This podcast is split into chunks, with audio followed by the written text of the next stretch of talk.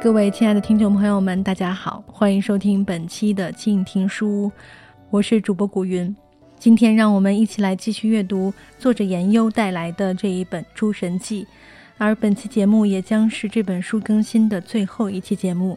如果你喜欢这本书，欢迎在公众微信号中关注“静听有声工作室”，进入书屋微店菜单下进行购买。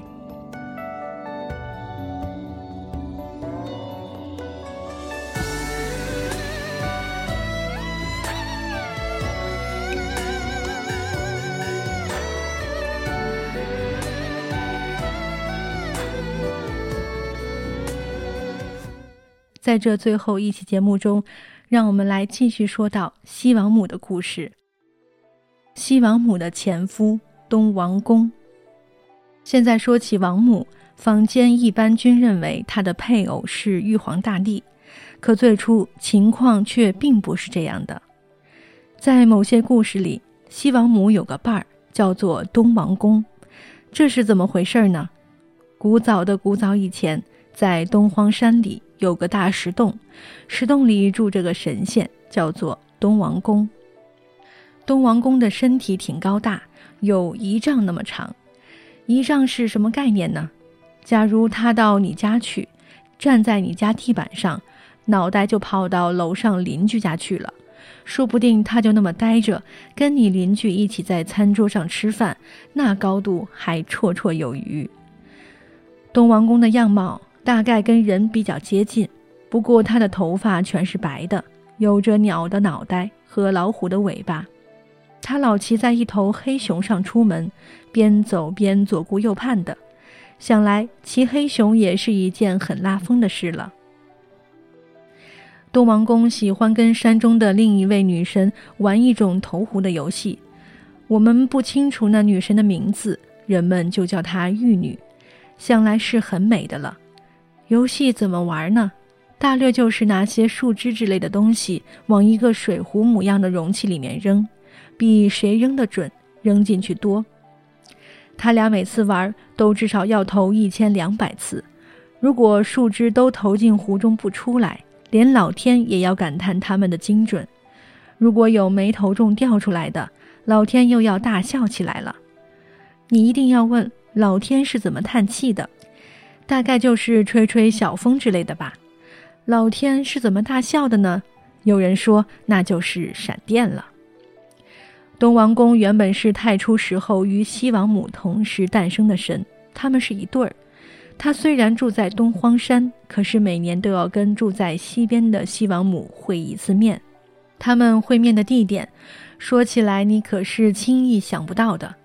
你可记得昆仑山上有根围合起来有三千里那么粗的巨型铜柱，那就是天柱。天柱下面有个方圆一百丈的地方，叫做回屋。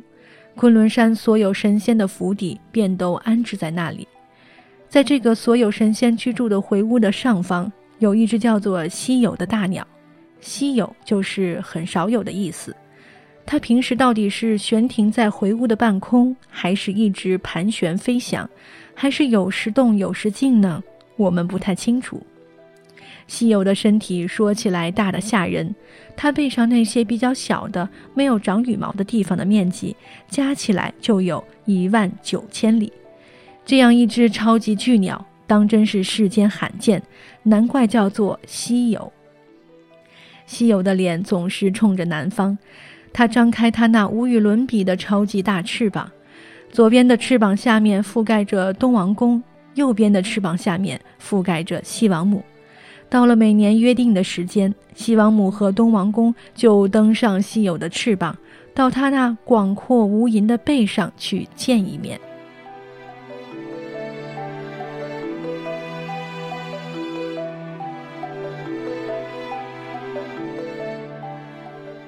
白书君曰：“本故事所讲的文献是目前所见关于东王公与西王母对偶神神话的最早文字记载，还保留着昆仑系的某些原始特点，但已经显示出仙化的迹象了。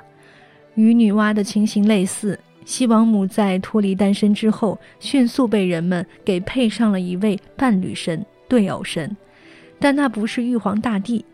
玉皇大帝是个晚进的神仙，虽然六朝前已有玉皇称呼，但以他为总经理，以三清为董事会的神仙体系固定下来，要到唐宋时期，而后民间才渐渐以西母配了玉皇。中间这几百年间，就主要由东王公充任西王母的原装伴侣。汉代是西王母加东王公信仰的盛世，尤其东汉道教大兴以来，道士们使劲编了许多仙话，西王母与东王公迅速成为其中主角，成为代表阴阳两极的仙班领袖。不过，那些编排没有群众基础，在人们心中扎不下根，只能由他们自娱自乐一下。从故事中可以看到，在起初的记载中，东王公原也是半兽人形象，很有野趣。他与玉女的投壶游戏尤其生动，连围观的老天爷看了都要欣然大笑，何况你我凡人？可是成为神仙界首领之后，东王公的故事就不好编了，因为领袖的标配就是一张扑克脸嘛。于是东王公就从一个生动有趣、挺会自己找乐子的老头，变成了不苟言笑的神界干部。东西会即东王公与西王母的相会，类似中原系的伏羲女娲交汇，带有创世和感应的功能。其中，在巨鸟稀有之意上的一年一会，有可能启发了后来的牛郎织女年度鹊桥会这一情节。我疑心巨鸟稀有就是天空的具象化形象，在古老兽形宇宙世界观中，先民曾以乌龟驮大地，以鳌足撑天空，那么他们眼中的天空又为什么不可以是一只大鸟呢？稀有悬停在空中，保护一切神奇于其居所，挺像是兽形宇宙观念在后世的残留。在汉代的画像砖石里，中原大地与昆仑大神呈现出混融杂糅的面貌。比如山东微山出土的一块汉代画像砖上，没有东王公，但是有伏羲和女娲，西王母居中，伏羲女娲成了辅神。在另外的画面中，西王母坐在她的不死树下，她脑袋上有只鸟，可能是她带的圣，也可能是三足乌。有时候，西王母身边并存着青龙与白虎。三足乌、青龙这类事物，乍一看属于东方系列、太阳神系列、阳性系列，然而此处却收进于西王母囊中。所以，于剑是有没有可能，西王母一度是阴阳合体的？直到东王公出现，才把玉兔、金乌、青龙、白虎这些老神子在他俩之间重新。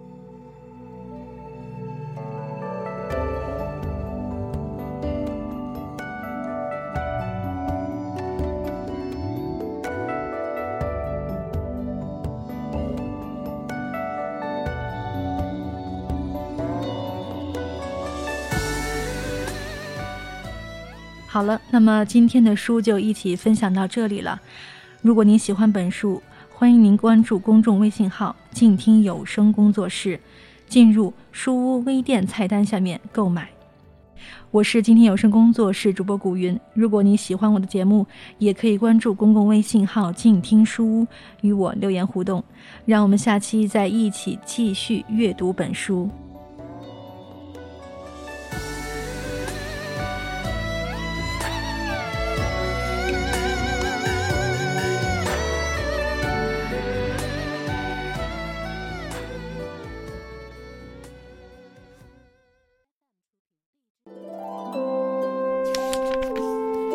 读书是我们了解世界的方法，也是我们每天最好的娱乐。